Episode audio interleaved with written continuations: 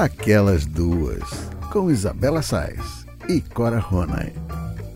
Alô, alô, queridos ouvintes, muito bom dia, boa tarde, boa noite. Começando mais uma edição do Aquelas Duas Podcast, comigo, Isabela Sais, e com minha querida e amada Cora Ronay. Corinha extra, extra. Bolsonaro testou positivo para Covid-19. E como você muito bem disse na sua coluna de amanhã, que eu sempre leio em primeira mão, quando ele falou que não estava infectado, ninguém acreditou. Agora que ele fala que está com a doença, ninguém acredita também. E que isso basta para torná-lo inapto para o cargo, ou seja, ter um presidente em cuja palavra ninguém confia faz com que ele simplesmente não seja apto a governar o país. Bom dia, boa tarde, boa noite, boa madrugada, Corinha. E aí? Conta tudo. Boa madrugada nesse momento. Para mim, eu não sei para vocês que horas são, mas eu estou confuso, horário inteiramente confuso, porque eu terminei de escrever tão tarde essa coluna que eu não sei mais que horas eu fui dormir, a que horas eu acordei, que horas eu estou vivendo agora, se eu quero almoçar, jantar ou tomar café da manhã, de modo que eu estou inteiramente descompilada. Cara, cara, é sério, eu acabei escrevendo sem brincadeira. Eu terminei de escrever em torno das seis da manhã, fui para a cama mais ou menos às sete, porque você não você tem que descomprimir, né? Você fica com aquela adrenalina de ter escrito e tal, e você tem que. E eu não sei, a última vez que eu olhei o relógio era sete um tanto. E depois eu, sabe, eu tive um, um outro uma outra coisa essa madrugada aqui que me perturbou muito, eu no meio da madrugada, eu ouvi um barulho de um baque, sabe? Como se fosse alguma coisa batendo no carro, qualquer coisa assim. Uhum. E aí eu ouvi o grito de um gato muito agudo, muito desesperado, um grito muito alto, a tal ponto que os gatos aqui em casa, que estavam todos dormindo, eles acordaram imediatamente, foram para o corredor ver o que podia ser, e eu fiquei com aquela sensação péssima que tinham atropelado um gato. Isso era até aquela coisa que te dá um frio no coração imediatamente que você sabe que o que aconteceu não foi bom. Sim. E eu não liguei lá para baixo porque não primeiro não ouvi mais barulho, mas aí depois eu pensei não, eu agora não vou acordar o porteiro. Vai que tenha sido em outro lugar, porque aqui a, a acústica é muito traiçoeira, como tem essa, essa pedra que atrás, às vezes uma, um barulho que acontece em outra casa, em outro canto, parece que foi aqui. E aí hoje o porteiro me confirmou que um gatinho caiu. Ah, do seu prédio? No meu prédio morreu um gatinho branco. Ele, ele até achou que fosse a Matilda. Então, naquela hora, foi exatamente a hora que eu ouvi ele caindo, em torno de duas, três da manhã. Ah, que judiação. Será que não tinha tela? Pois é, eu não sei, provavelmente não, né? Tem muita gente que tem essa, essa ideia equivocada que o gato deles não pula, que não precisa botar tela. Mas, gente, até o Tizil, que é assim a pessoa mais desajeitada para pular, que pede carona para subir na pia, até o Tizil, às vezes, eu vejo ele na janela. Então, tela é fundamental, mas eu fiquei com aquela, aquele sentimento ruim na alma, sabe? Uhum. De, que, de que havia acontecido alguma coisa e enfim, e aí, aí eu depois fiquei me sentindo uma covarde por não ter descido para tentar averiguar, mas depois eu pensava, mas ou eu vou averiguar ou eu escrevo a coluna, as duas coisas juntas não dá. Se eu não estivesse escrevendo a coluna, se eu não precisasse escrever a coluna para ganhar o meu pão de cada dia, que está cada vez mais escasso, por sinal, quer dizer, então, ou eu escrevo a coluna morro de fome, mas enfim, eu aí acabei dizendo, não, eu tenho que acabar essa coluna, né? Mas se eu não tivesse a coluna, eu teria descido para ver o que, que havia acontecido, porque me angustiou muito, sabe? Aí tudo isso atrapalha muito e a gente vai dormir numa hora horrenda e tal. Mas voltando à coluna, né? Porque a gente estava. Era sobre isso que a gente ia falar. Ah, Conte, Corinha, como é que você, como é que você tá? Você tá numa de, bom, a sua coluna já diz, né? Você já diz nas suas palavras que não dá para acreditar nem antes, nem durante, nem depois, né? Ah, não dá para acreditar no Bolsonaro nem calado, porque você vê que essa semana que ele passou quieto foi a semana que a gente mais escreveu que a gente não sabia o que ele estava fazendo, que, que isso só podia ser fingimento.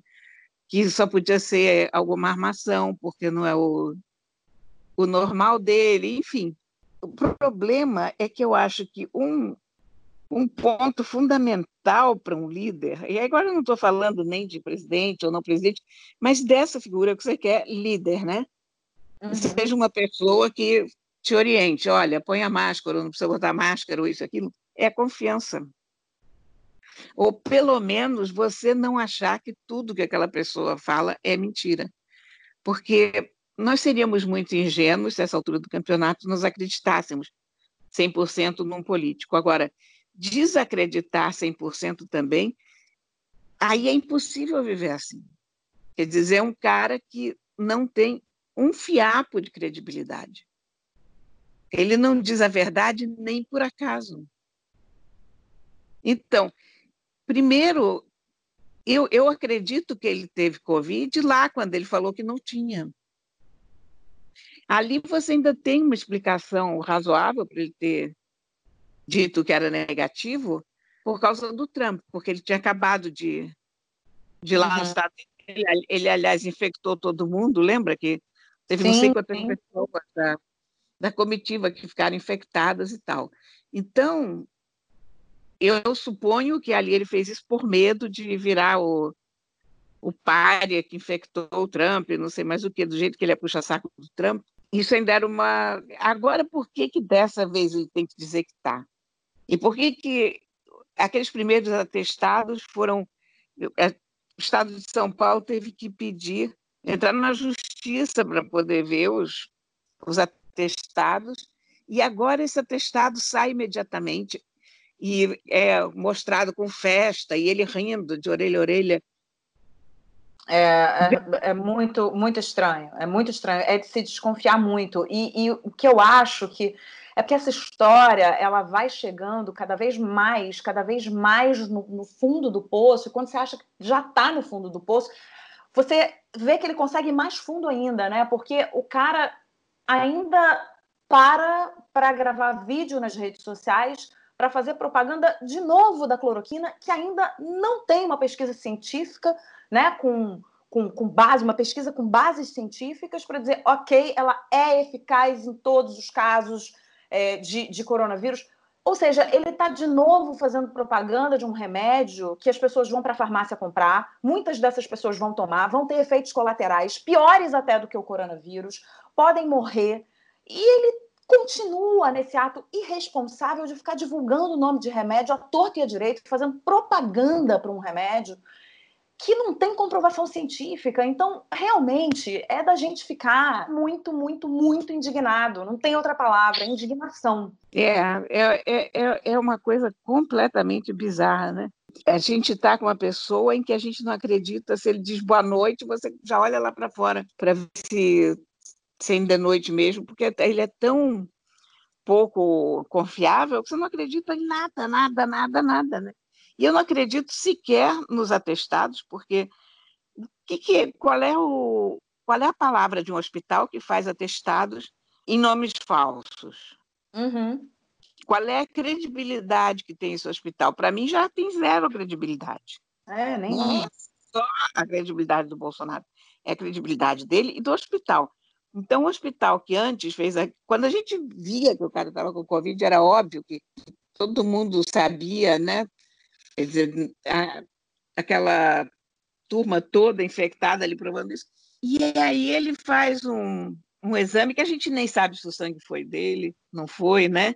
Uhum. E, e, agora aqui é a mesma coisa, quer dizer, como essa velocidade do exame e e por que fez no próprio nome, quer dizer, se antes ele fazia no nome de outra pessoa para evitar tititi, por que, ele agora fez no nome dele? Enfim, nada bate com nada nessa história, nada. É, nada bate com nada. E como a gente ia falando, né, antes de começar o programa, as pessoas estão cada vez tomando as próprias atitudes e agindo de acordo com o seu bom senso, porque é, confiar no governo governo, e aí eu digo nos governos, em todas as esferas, tanto no federal quanto no estadual, quanto no municipal, porque o que a gente está vendo aí é fraude atrás de fraude, é superfaturamento em cima de respirador, é um governo que nos comunica com o outro, abre, fecha, não, não, não abre, agora fecha, agora abre. Gente, as pessoas estão começando a consultar o oráculo, entendeu? Para saber, é melhor consultar o oráculo de cada um, né? E dizer, olha, me diz aí o que, é melhor eu fazer, de acordo com o meu bom senso,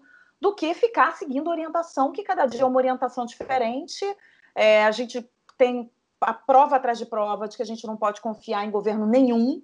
É, então tá difícil, né? O, o, tá, tá complicado. Tá fácil, não, Corinha, tá osso.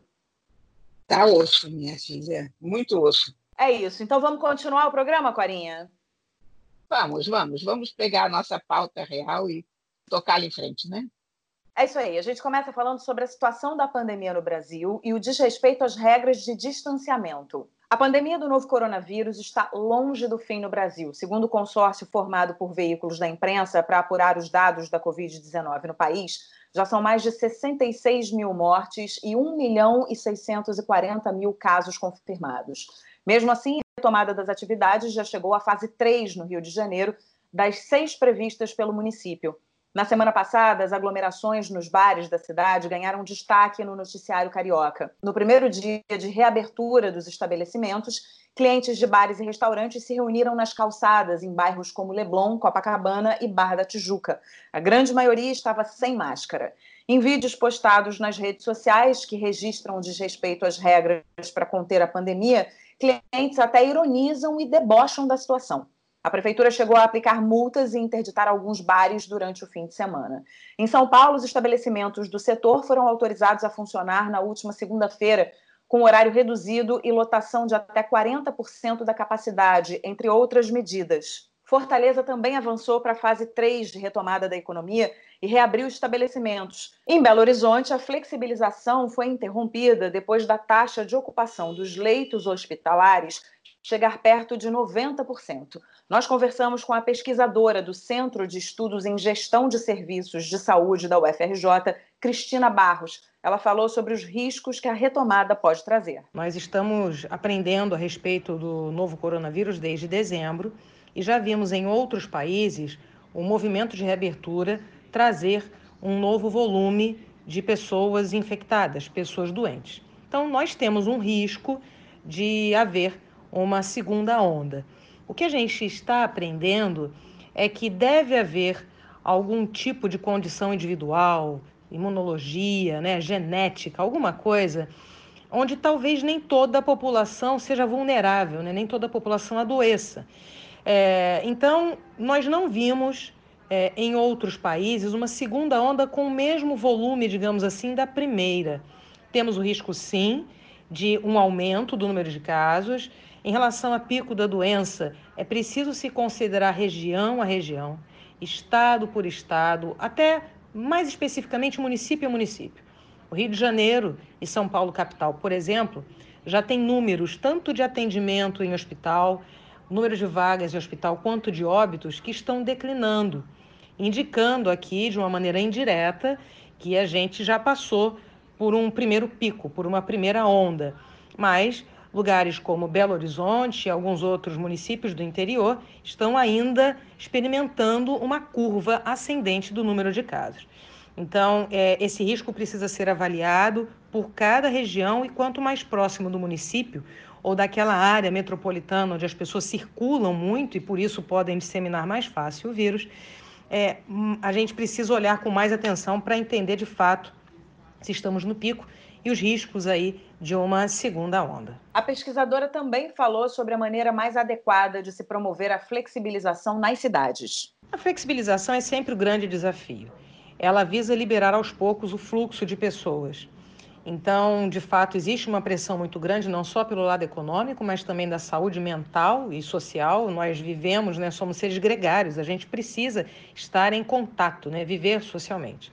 É, o ideal é que a gente aguardasse sempre para que uma fase avançasse para a próxima, no mínimo 15 dias, para entender se os números começam a subir, se estiverem estáveis, ok.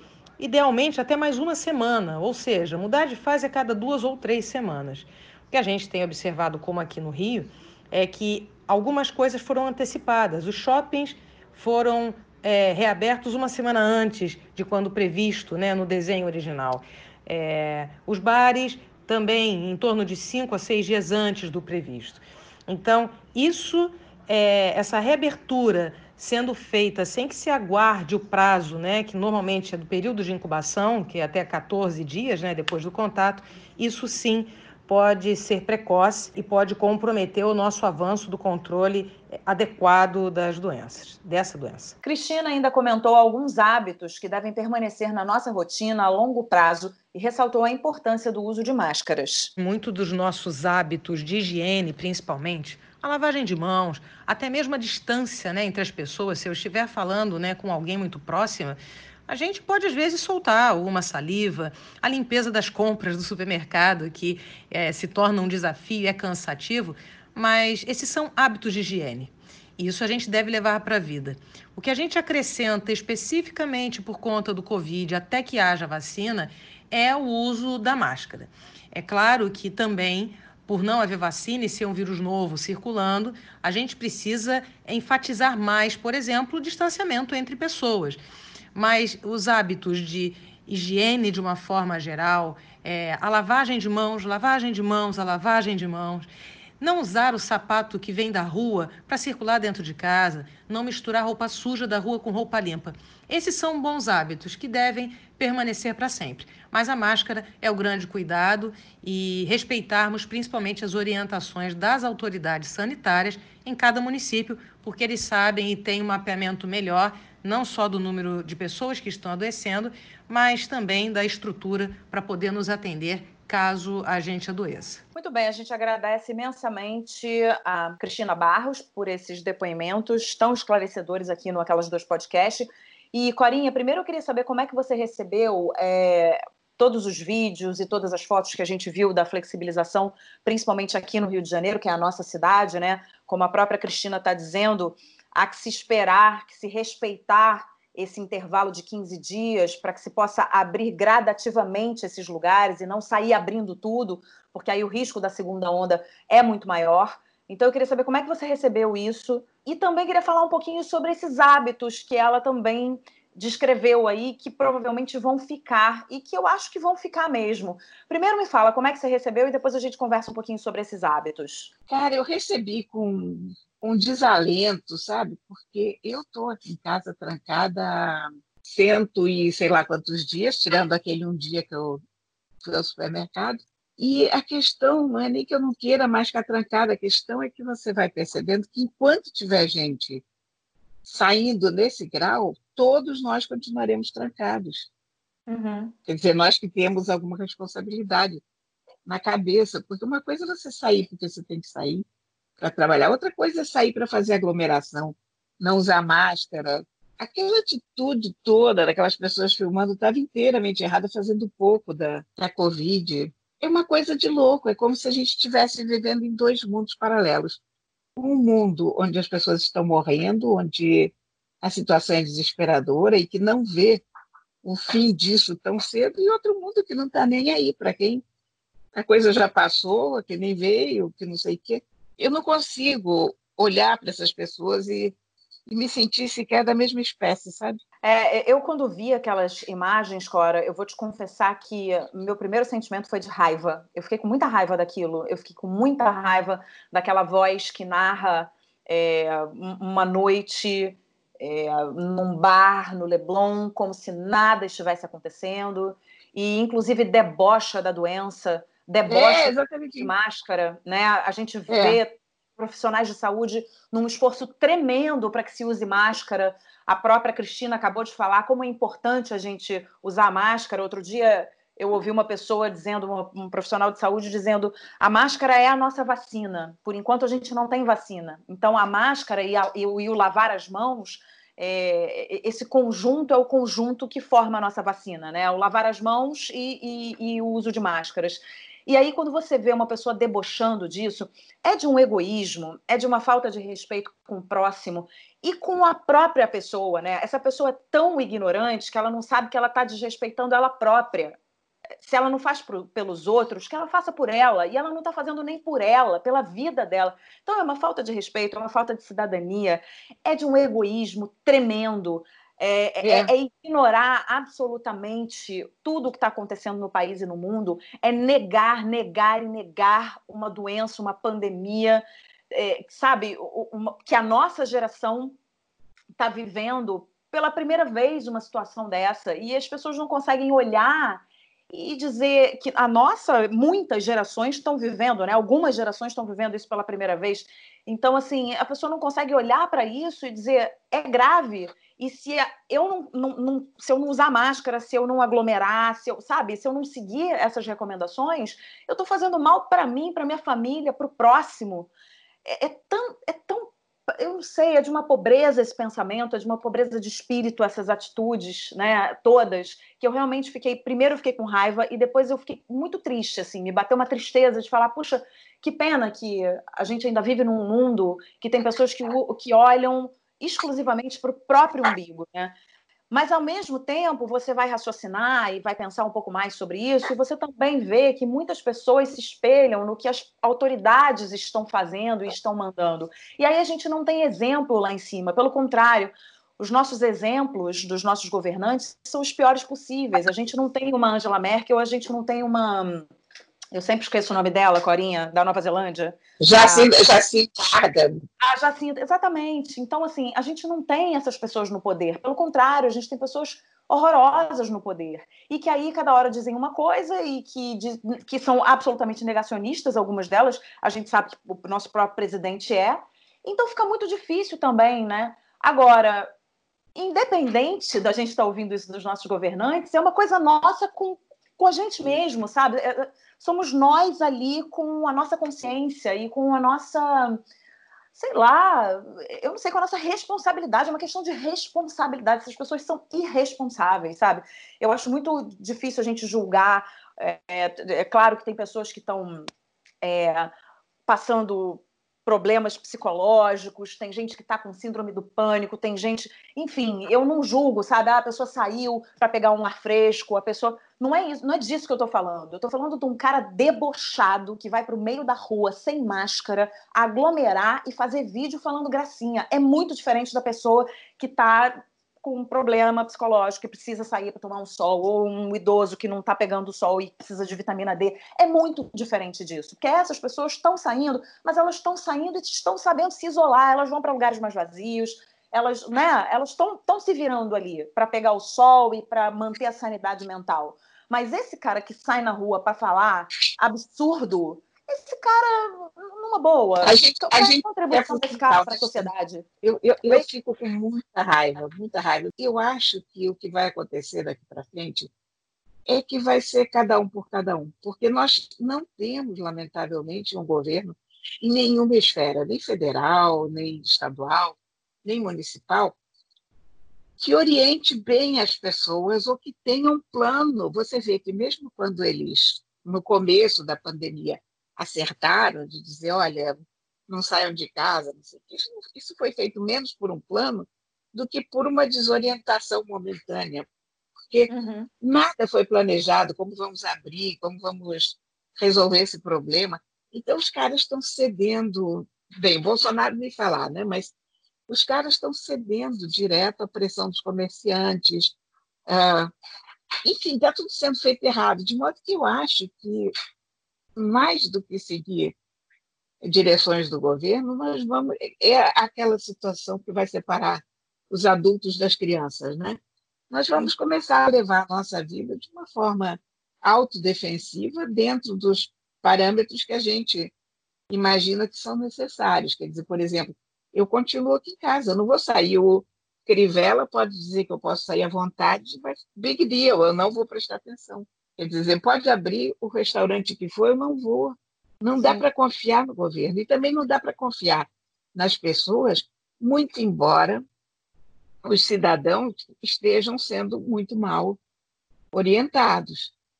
Quer dizer, quando você vê uma mulher daquelas dizendo para o fiscal que o marido dela não é cidadão, que é engenheiro civil, muito melhor do que ele, aquilo é um reflexo da atitude do Bolsonaro. Porque quando o Bolsonaro diz que máscara é coisa de viado, que é uma coisa que ele diz o tempo todo para as pessoas com quem ele está, a Bela Megali revelou isso, uhum. é claro que uma mulher dessas acha que o fiscal não tem o direito de pedir que ela use máscara. E entra com a carteirada, que é o sinal de todo brasileiro de quinta categoria, né? Mas, Sim. mas se você não tem se você não tem um líder lá em cima, uma pessoa que diz, gente, é absolutamente necessário botar máscara, usar máscara, fazer distanciamento. Com isso já é difícil as pessoas obedecerem, mas aquele argumento clássico, quer dizer, ah, mas até o presidente está fazendo, como é, qual é a punição que a, que a fiscalização pode dar para uma pessoa se ela está fazendo a mesma coisa que o presidente faz? É. Qual é a moral que a fiscalização tem?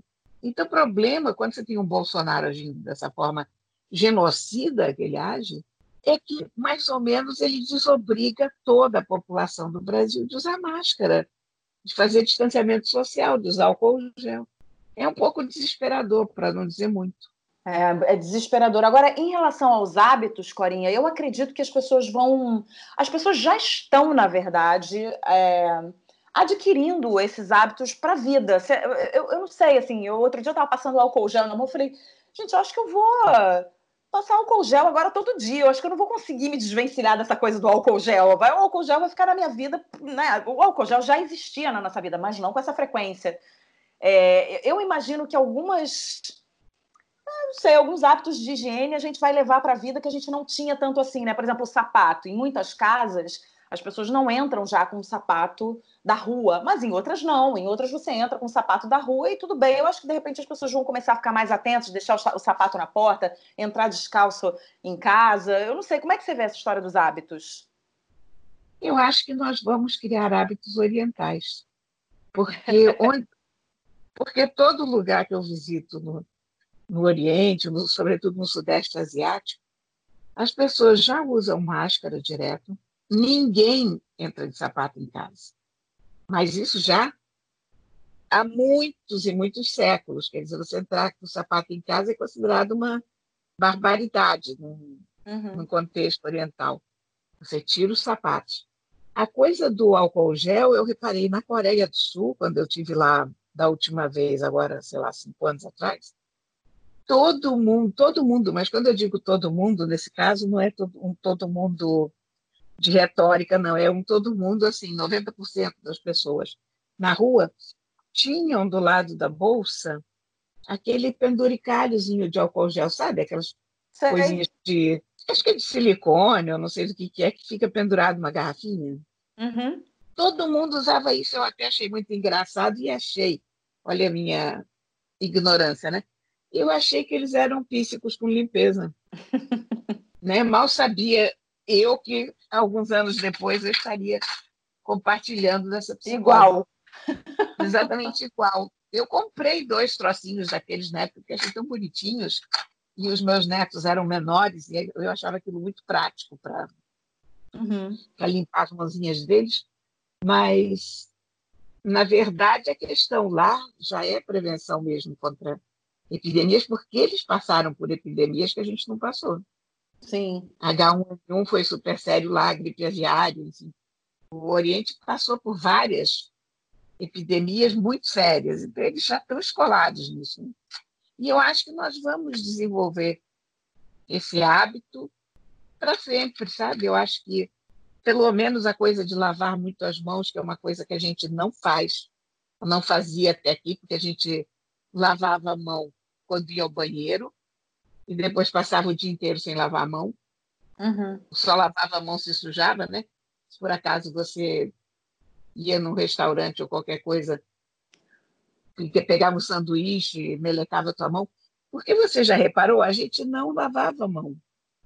Não, lavava Antes. com muito pouca frequência. A gente ia ao banheiro e lavava a mão, pronto. E se não acontecesse nada inesperado de derrubar alguma coisa na mão, a gente ia lavar a mão quando chegasse em casa. É, ou então entrando num restaurante, por exemplo, você vai entrar, você está na rua, entra num restaurante para comer, aí você vai lá no banheiro, lava sua mão para você comer. Mas você, lava, mas você lava a sua mão porque você foi ao banheiro. É, exa exato. Muita gente, muita gente não lava a mão antes de comer. Né? A gente não tem esse hábito aqui.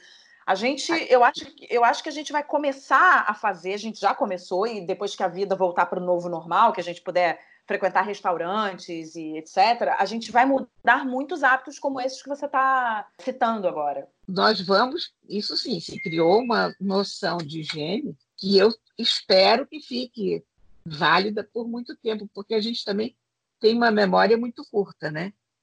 É. Então, eu espero, eu espero que a gente se lembre por mais do que três meses, mas noções de, essas noções de higiene básica, a questão do distanciamento brasileiro é muito de abraçar, quer dizer, eu não sei quanto tempo a gente vai conseguir manter isolamento social, distanciamento social, isso não sei.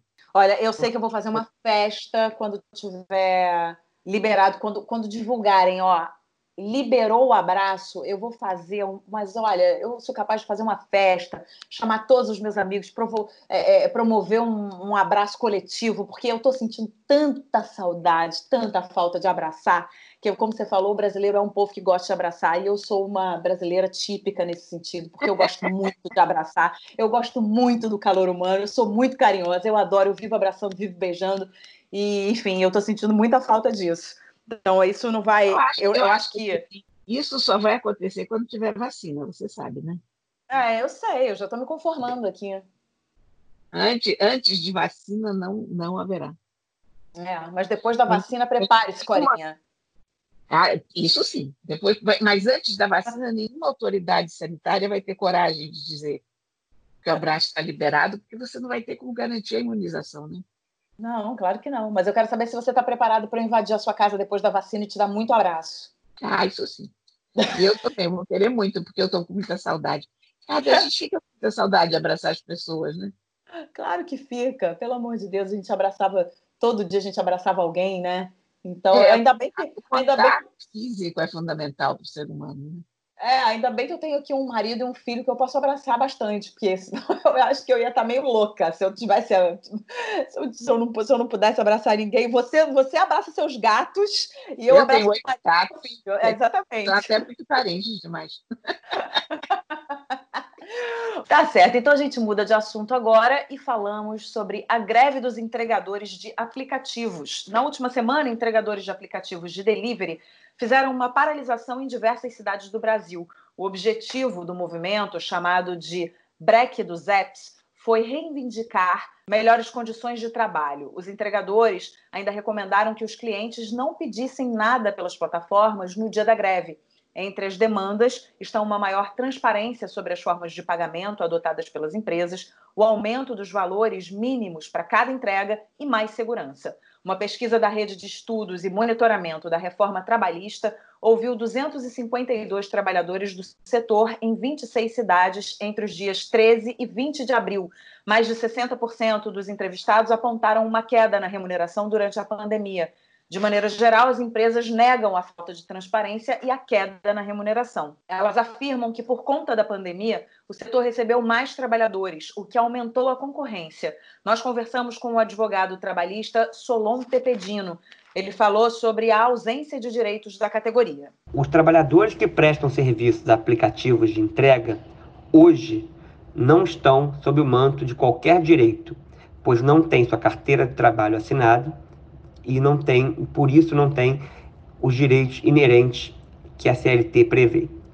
Na verdade, o correto seriam essas empresas, empregadores, assinarem a carteira desses empregados que trabalham sob subordinação, com certa habitualidade, com onerosidade, assinarem a carteira desses trabalhadores para que eles aí sim possam ter seu, seus direitos da CLT, como 13º, férias, fundos de garantia e INSS.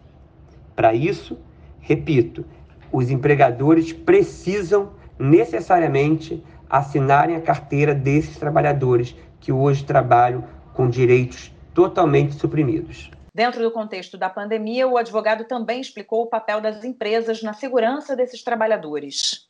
Durante esse período de pandemia, as empresas de aplicativo, mesmo não obedecendo às regras da CLT e não assinando a carteira desses trabalhadores que estão de frente ao problema, fazendo entregas é, de mercadorias, de alimentação, com jornadas exaustivas, elas no mínimo devem entregar kits de proteção e orientar da melhor forma possível a como esses trabalhadores devem trabalhar é, usando gel, máscaras, não deixando de se proteger.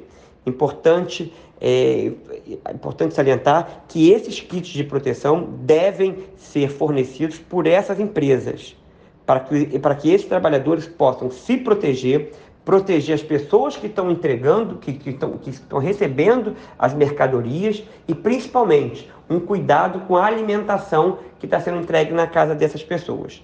Então é necessário que as empresas, no mínimo, forneçam esses equipamentos de proteção, álcool, gel, com máscaras, enfim, tudo que possa é, é, é, surtir efeitos para proteger esses trabalhadores e criar metodologias de orientar essas pessoas da melhor forma de se proteger.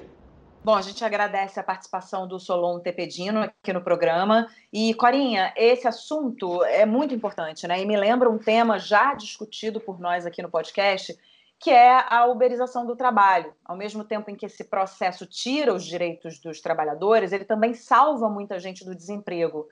O que precisa ser visto é exatamente o que o Tepedino fala no último depoimento dele, que é o fato é, de que as empresas precisam pelo menos se comprometer, principalmente nesse momento, já que eles não têm carteira assinada e tal, com o que diz respeito à segurança e à manutenção dos protocolos de proteção a esse entregador, porque não dá para colocar esse cara na rua a própria sorte, né?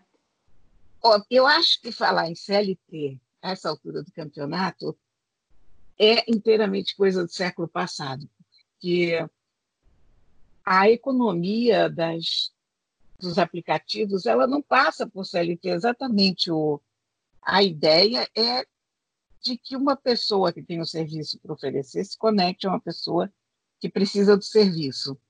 Uh, a CLT é uma coisa que segura as empresas, que, que acaba tornando a contratação de um, de um funcionário o dobro do preço. Então, é uma legislação completamente arcaica, completamente desvinculada do tempo de hoje. Agora, o que a gente precisa encontrar, e que precisa ser visto nessa questão dos aplicativos, é um meio termo entre a CLT e esse, sei lá, civilismo, né? De se virar, né? Esse civismo selvagem que os aplicativos praticam, porque algumas, algumas coisas eles sabem fazer e conseguem fazer. Você vai no aeroporto Santos Dumont, tem aquele lounge do Uber para os clientes e tal. Eles podem perfeitamente fazer algumas coisas assim para os, os trabalhadores.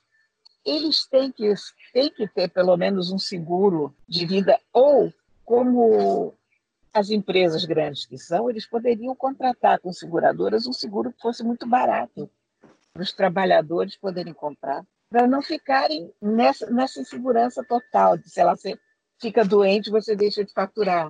Uh, o teu carro, a tua moto quebra, você deixa de faturar. Então, um seguro essas pessoas têm que ter.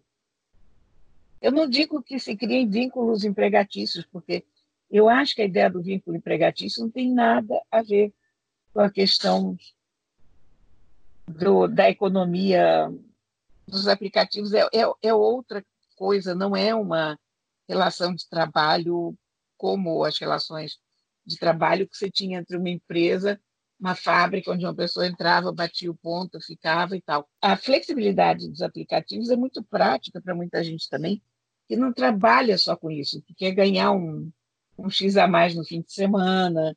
Enfim, tem, tem N, é, é flexível e é importante que ela permaneça flexível mas também é importante que essas empresas ofereçam um mínimo de segurança para as pessoas que prestam serviços. Assim como eles oferecem um mínimo de garantia para os usuários, checando, ou supostamente checando, os documentos dos trabalhadores, vendo se aqueles motoristas têm uma ficha, ficha limpa, e, enfim, todo esse tipo de coisa. Eles, eles conseguem fazer uma pesquisa e e oferecer um mínimo de garantia para os usuários, tem que oferecer um mínimo de garantia também para uhum. o profissional. Esse mínimo inclui, no mínimo, um seguro, no mínimo, banheiros que esses caras possam usar durante o dia e refeição. Sim. É, eu acho que a gente. Deveria, ter, hum. deveria ter uns, umas centrais de Uber ou Rappi, sei lá do que, que fosse um, uma lojinha, uma coisa qualquer, que eles tivessem um lanche lá que pudessem pegar, tivessem um banheiro para usar, tivessem eventualmente uma poltrona para ficar sentados, não é nenhuma coisa muito complicada de, de fazer, quer dizer, mas um ponto onde o cara pudesse dar uma parada ao longo do dia e se refrescar e, enfim, é. se alimentar. Isso não custava nada, isso eles teriam que fazer.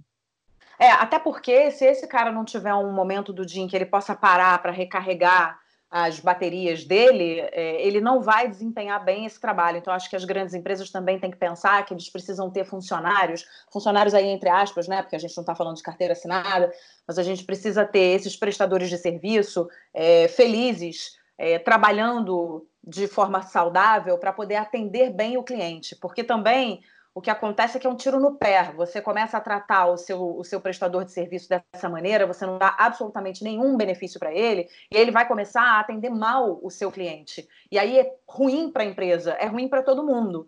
Então, eu acho que se as grandes empresas também pensarem nisso, que se você tiver um posto onde o cara possa parar e ir ao banheiro, como você mesma falou, e que ele possa se alimentar e que ele possa ter um tempo para descansar, porque essas pessoas trabalham muito e trabalham muitas horas por dia. Eu acho que a gente está num momento de transição. Eu também acho, eu concordo com você que a gente falar sobre CLT, a gente está falando sobre uma coisa que já está ficando no passado. Acho que outros moldes, outros modelos de trabalho é, estão aparecendo e daqui a pouco todo mundo vai migrar, né? A sociedade toda vai fazer é, essa, essa migração para esses novos modelos de trabalho. E a gente precisa ir se adaptando. Nesse momento, a gente realmente precisa de um meio termo, porque a gente está num momento de transição, a gente está num período de transição, muita gente ainda não fez essa transição, muita gente ainda tem carteira assinada. É, mas a gente precisa que o servidor ali, o prestador de serviço e as empresas, eles se comuniquem de, de, de forma que é, todos tenham, todos ganhem tanto a empresa quanto esse, esse trabalhador. A gente viu isso, a gente já falou aqui no podcast sobre esse filme, mas a gente, eu acho que vale a pena a gente falar de novo, que é o Você Não Estava Aqui, do Ken Loach, que foi um filme muito comentado na época que ele foi para o cinema, porque ele descreve exatamente o dia a dia de um, uma família é, em que o, o, o, pai dessa família e a mãe são prestadores de serviço, trabalham né, para essas empresas, e fala sobre a uberização do trabalho, como esses empregados podem sofrer. No caso, esse pai e essa mãe sofrem muito, principalmente esse pai, que não consegue descansar, não consegue comer, ele tem um problema com o filho e o, e o, e o supervisor dele não libera ele, ou seja, esse cara não tem um espaço no dia para resolver uma coisa pessoal e voltar, porque senão ele vai perder o dinheiro, e aí ele fica numa sinuca de bico. Então, isso precisa ser resolvido. Essas coisas, essas questões precisam ser olhadas com muita atenção porque daqui a pouco você vai ter um é, monte de gente estressada é trabalhando, é... doente também. É... Não é por aí, né? A, que... a questão é a seguinte: ninguém, ninguém imagina que uma Uber, um Rappi, qual é o outro, um iFood, vão contratar na carteira cada um dos seus entregadores. Isso é surreal e isso é não entenderem nada a que, que servem essas empresas. Agora, elas também não podem abandoná-los à própria sorte. Claro. Eu, uma coisa é você contratar o sujeito na carteira, dar 13 terceiro, férias não sei o quê. Tudo bem, isto não é, não faz parte desse esquema das, dessas empresas prestadoras de serviço de, de aplicativo. Mas uma responsabilidade pelos humanos que estão trabalhando para você, isso todo mundo tem que ter. É simples assim. Isso não tem nada a ver com relações de trabalho, isso é uma questão de decência básica. Há uma pessoa fazendo um trabalho para mim na minha casa, ou fazendo um trabalho para mim em qualquer outro lugar, eu sou responsável pelo bem-estar daquela pessoa. Essa questão do, do, de você é um processo que né, a gente a gente está em transição, é um processo que realmente está acontecendo no trabalho e que, ao mesmo tempo que esses trabalhadores ficam muito desassistidos, porque há necessidade da gente olhar com muito mais atenção é, para isso, então eles, num primeiro momento, ficam mais desassistidos, mas, ao mesmo tempo, é, muita gente que está desempregada acha nesse, nesse novo, nessa nova relação de trabalho, nesses novos modelos de trabalho, a salvação rápida para um ganha-pão, sabe, para botar comida no prato no dia seguinte. Então, eu acho que é um processo muito interessante que está acontecendo, que diz muito sobre o futuro do nosso trabalho. É, que é um assunto que eu adoro, que inclusive acabei de fechar meu TCC, acabei de entregar um TCC sobre esse assunto. Bravo! Ai, consegui entregar. Mas eu acho que é um assunto muito importante para todos nós olharmos, e principalmente para essas empresas e para esses prestadores também olharem, e se for necessário fazer greve, sim, porque assim você chama a atenção né, da empresa para olhar um pouco mais para você. Mas eu acho que no futuro a gente vai conseguir achar um meio termo e que todos sejam atendidos, sabe? E assim a modernização do trabalho vai se, né, o futuro do trabalho vai se escrevendo para essas pessoas, enfim, para todo mundo. E eu acho que os entregadores estão fazendo muito bem em fazer greve. Eu dou a maior força e eu acho que eles têm mesmo que exigir melhores condições de trabalho. Muito bem, Corinha, vamos ao último assunto do nosso programa, que é a retirada de anúncios das grandes marcas em redes sociais. Gigantes como Coca-Cola, Starbucks e Unilever decidiram suspender seus anúncios em algumas redes sociais. O motivo é o discurso de ódio presente nas plataformas. O movimento, conhecido como Stop Hate for Profit, que significa pare de dar lucro ao ódio em tradução livre, começou nos Estados Unidos e já tem reflexos no Brasil. A Starbucks e a Coca-Cola disseram que, apesar de suspenderem propagandas nas redes, não estavam aderindo oficialmente à campanha. Depois do boicote, a diretora de operações do Facebook, Sheryl Sandberg, admitiu que a empresa precisa melhorar a remoção de discursos de ódio. Segundo ela, o Facebook gastou bilhões de dólares em tecnologia para encontrar e remover esse tipo de conteúdo. No fim de junho, a rede social anunciou que começaria a rotular publicações com o potencial de causar dano ou desinformação. Muitos acreditam que a medida não é suficiente para combater a disseminação dos discursos de ódio na plataforma. O Facebook tem uma receita anual de 70 bilhões de dólares apenas em publicidade e também é dono do Instagram e do WhatsApp. Cora, a meu ver, é inadmissível que você tenha empresas como Facebook, Twitter e companhia que ainda não tenham conseguido tomar medidas eficazes contra os discursos de ódio nas redes sociais. É, bom, para mim é obrigação delas fazer isso. Eu não sei se essa suspensão de publicidade por parte das empresas vai ser eficaz, mas que faz o barulho necessário, faz, né? Qual é a sua opinião? Você que vive aí nas redes, que super entende, o que, você acha dessa retirada de anúncios nas redes? Eu acho que isso já fazia falta há muito tempo. Uh, sempre, sempre houve uma discussão em relação à responsabilidade das redes sobre o que é publicado nelas, porque elas não querem ser vistas como publishing companies. Isso é sempre um, é sempre um problema ligado a problemas nos Estados Unidos. Né? Uh, elas têm responsabilidades como publishing companies que elas não têm como sendo simples plataformas. O problema é que quando essa plataforma é usada como elemento de informação, não há como escapar ao fato de que as empresas têm-se responsabilidade sobre o que está acontecendo lá. E uhum. eles têm sido singularmente lentos em responder a qualquer coisa.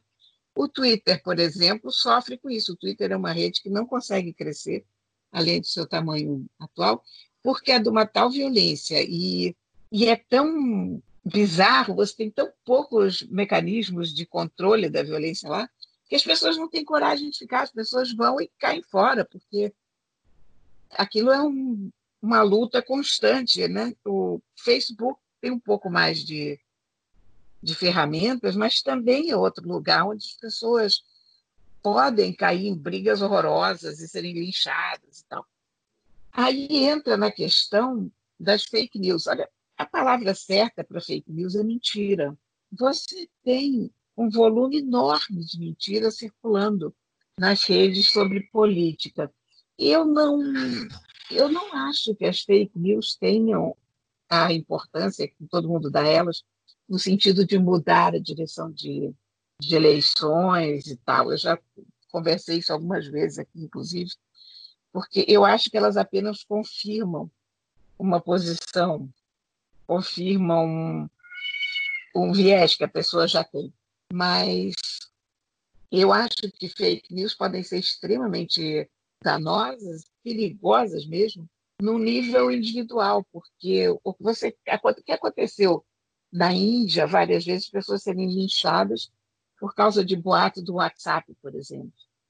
Uhum. Aqui no Brasil, nós tivemos um caso também de uma mulher que foi, foi linchada porque alguém falou no WhatsApp que, que ela tinha roubado uma criança ou qualquer coisa assim, e a coitada foi linchada. Antes que a polícia conseguisse chegar, já tinham matado a moça. Então, sob esse aspecto, acho que eles têm que tomar muito cuidado. Elas não, não podem deixar isso correr solto. O ódio não pode correr solto dessa maneira numa plataforma. Isso é. Eu acho que isso faz parte do compromisso, né, Cora, da empresa com seus usuários. Eu acho que isso é tão básico. É o que você falou no início, assim, é, é, a gente está diante de plataformas que divulgam informações. Elas são plataformas que as pessoas procuram entre outros assuntos, né, entre outros objetivos, é, procuram para se informar. Eu mesma, muitas vezes, não tenho tempo de ler grandes jornais, e eu, através das redes sociais, através de perfis de pessoas que, que têm muita credibilidade, jornalistas, eu vou me informando daqui, vou me informando dali. Então, a gente usa muito para obter informação. E a partir do momento que é, começa a circular um monte de fake news e que esse discurso de ódio cresce cada vez mais e é tudo que a gente vê, né? Quando a gente tem eleições, por exemplo, quando a gente tem um momento como esse, uma pandemia dessa magnitude, a gente vê o discurso de ódio, né, uma, uma situação política como a que a gente está vivendo, é, uma polarização como a gente, como a que a gente está vivendo desde as eleições. Então a gente começa a ver um discurso de ódio que só cresce, só cresce, e a gente espera alguma coisa dessas plataformas. A gente não pode. Mas não olha, agora os braços, né? Mas veja, tem uma coisa curiosa. Há sempre um ponto de inflexão em que a coisa começa a mudar. E eu acho que a coisa começou a mudar para as plataformas com essa atitude das grandes empresas não anunciarem, não quererem ver os seus anúncios junto a notícias de ódio, que é a única linguagem que Facebook entende é a queda no, no seu lucro, né? Sim, claro.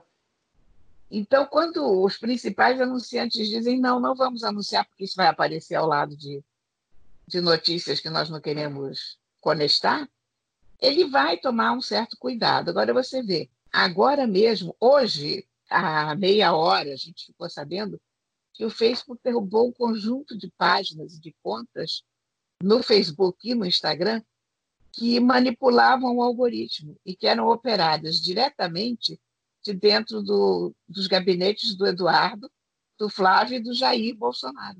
Aquele famoso gabinete do ódio. Sim. Então, eles encontraram essa ação manipuladora que vinha da família e de mais gabinetes de alguns deputados. E era um sistema que tinha, por enquanto, o número por enquanto está em 35 contas pessoais e 14 páginas no Facebook e 38 contas no Instagram, o que é pouco ainda, hein? Mas era uma coisa que atingia 2 milhões de pessoas. É, eu acho que é grave essa, essa, essa atitude das empresas. E eu acho que eles vão sentir, as plataformas vão sentir. Então, por isso que eu falei, eu não sei se vai ser totalmente eficaz, mas faz barulho. E é importante fazer esse barulho, é importante que elas acordem para, né? Acordem para a vida e, e, entendam que elas têm um compromisso com, com, com, as empresas, que elas têm um compromisso com, com as pessoas. Cara, não dá para deixar isso correr solto, né? Não pode. Olha, eu acho. O negócio acaba. Eu acho que o Twitter abriu um precedente errado quando deixou o Trump twittar. Uhum. Eu acho que o, ali, naquele momento, o Twitter devia ter estabelecido que não era uma plataforma de comunicação oficial de governante. Porque depois ele se, ele se põe numa situação, quando o Trump. O Trump twitta as piores barbaridades chega a ser pior que os Bolsonaro. Se o Twitter tivesse fechado ali, olha, não achamos perigoso Eles não, não, não se poderia dizer que ele estava censurando o Trump, ele estava apenas estabelecendo uma regra de uso. Uhum. Chefes de nação não podem usar aquela ferramenta. um bom advogado inventa um motivo perfeitamente razoável para que isso aconteça. Sim. Então você já diminuiria muito do foco, mas é claro que não interessava a eles. Eles achavam o máximo o Trump está usando a rede. Trazia muita gente para a rede. Uhum. Mas não pode, você não pode deixar um sujeito que tem tanta influência dizendo tantas barbaridades o tempo todo e criando ódio, porque realmente ele é um gerador de ódio. Talvez essa medida faça esses caras pensarem que esses caras estão. Né, o dinheiro fala mais alto em todos os sentidos, o poder fala mais alto em todos os sentidos, mas o tiro sai pela culatra uma hora, né? Então, talvez Está esse seja saindo. o primeiro. Está saindo, pois é. Então, talvez esse seja o primeiro sinal de que realmente sai e que mostre para eles que realmente vai sair, estar saindo, e talvez eles mudem aí a conduta. Vamos ver, vamos aguardar. A gente torce para isso, né, Corinha? Você, principalmente, né, Corinha? Que as tretas. Essa semana baixou uma nuvem de gafanhotos bolsonaristas, que eu passei a chamar de gafanários, mas assim, foram, você não faz ideia, foram 100 blocos nas últimas 24 horas. É para os fortes. Isso aí é para os fortes e corajosos, Corinha. Eu te admiro por isso. E, Eu e tenho um perfil essa- no Twitter que eu não- eu não vou há muito tempo. Ah, não, isso foi no Facebook. Ah, foi no Facebook? Ah, no Twitter eu já não conto o número de blocos. No Twitter já foram muitos, né? No Twitter, no, no Twitter eu já nem sei mais. Não, não, isso foi no Facebook. E essa noite eu bloqueei pela primeira vez algumas pessoas no Instagram, para tu ver como tá isso. É, tô vendo, Corinha. Vamos, vamos, vamos encerrar o nosso programa, Corinha, com dicas maravilhosas. O que, que você acha? Vamos dar um up Eu nesse acho. programa? Eu acho uma linda. Então conta para mim qual é a sua dica de hoje. Então, eu, eu tenho uma dica, mas uma dica meio estranha, exótica, digamos assim, mas adequada a esse clima de quarentena em que a gente está. Porque no outro dia eu acordei assim, do nada, sabe? Aquelas maluquices que dá na cabeça. Sei lá, você acorda e quer comer um sorvete de chocolate, você acorda, quer, quer beber um suco de laranja. Eu acordei e fiquei assim, quero ler Ilíada. Eu li a Ilíada uma vez, quando eu tinha 15 anos, 20 anos, nem sei, coisa ainda um pouco naquela época de escola. E, e é lógico que naquela época eu não entendi nada. Você não- está à altura de entender a Ilíada tão jovem, né? E digo, eu quero reler a Ilíada. Aí eu baixei umas seis edições inglesas diferentes, cada uma com uma tradução melhor que a outra, com prefácios e introduções excelentes.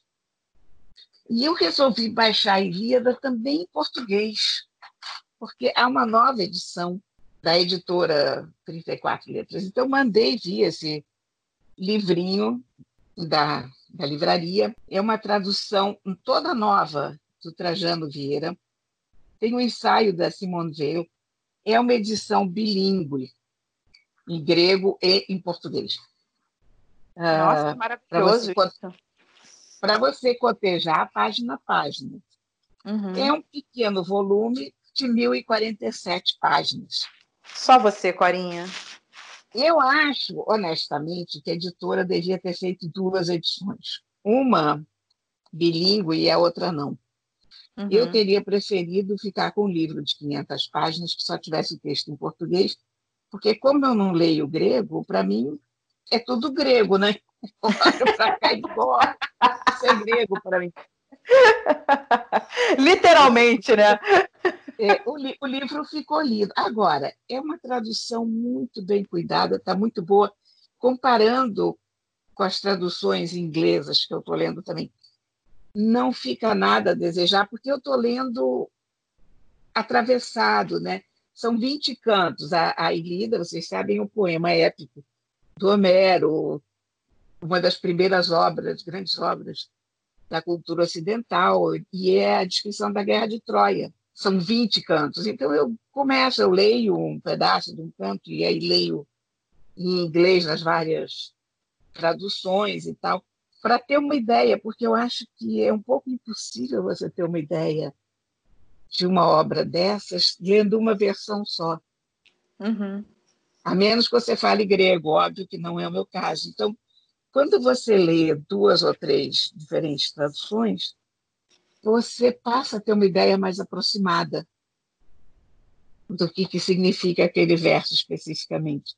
Mas então está sendo uma aventura intelectual, mas eu recomendo muito essa edição brasileira da 34 letras, que eu estou achando excepcional, muito, muito bem cuidada, uma excelente tradução. Muito bem, Corinha, só você mesmo, um livro de 1047 páginas, no meio da quarentena. Escrito há 3 mil anos. Olha, tá vendo? É cada dia que passa eu te admiro mais. Não é à toa, tá? Você sabe, você sabe exatamente os motivos pelos quais cada dia mais eu te admiro. Você sabe disso. Olha, a minha dica de hoje, é, eu estava dando muitas dicas de livros e séries, eu resolvi dar uma dica de aplicativo para os pais e mães que têm crianças em casa. É, meu filho tem quatro anos e ele já faz né, na escola aulas de inglês e ele gosta de falar inglês e de aprender novas palavras. E essa idade é uma idade ótima para começar a aprender e a adquirir vocabulário. E aí eu descobri um aplicativo muito bacana que se chama Lingo Kids. É um aplicativo de inglês para crianças, muito lúdico, muito bonitinho. É, eu aconselho, claro, como uma criança vai aprender inglês através de uma tela, eu, eu aconselho que os pais fiquem juntos, junto da, da, da criança, né? Porque, principalmente crianças muito pequenas, para controlar ali se acontecer alguma coisa, para não deixar a criança ficar ali totalmente no controle. E eles indicam ali, acho que uns 10, 15 minutos de prática é, por dia. Também acho que não deve ficar mais do que isso, porque senão fica ali muito é, olhando para a tela demais da conta. Mas o aplicativo é muito bonitinho, ele é muito lúdico, a animação é de muito bom gosto e é com conteúdo da Universidade de Oxford. Então, é, a gente tem tido ótimos momentos aprendendo inglês. E, apesar de ser inglês para criança, eu acho que também tem uma coisa de você renovar o seu vocabulário, de você relembrar certas palavras, porque a gente não fala inglês o tempo inteiro. Então, como a gente está aqui junto, acompanhando e ensinando é, para o nosso filho através do aplicativo, a gente acaba aprendendo também. A gente acaba, apesar da gente ter um, um nível de inglês muito superior, né, muito mais avançado, a gente acaba aprendendo novas palavras é, e relembrando novas palavras que estão ali esquecidas do nosso vocabulário de inglês. Então, eu super indico, porque é muito divertido, é uma delícia de fazer junto com as crianças. Chama Lingo Kids. E também para os adultos que quiserem praticar inglês, francês, espanhol, vários outros idiomas, tem um outro aplicativo também é, é, de, de, de línguas que se chama Duolingo. Que esse é um pouco mais conhecido. É, o, o Duolingo é um pouco mais conhecido, o Duolingo está entre os aplicativos mais acessados da App Store, enfim.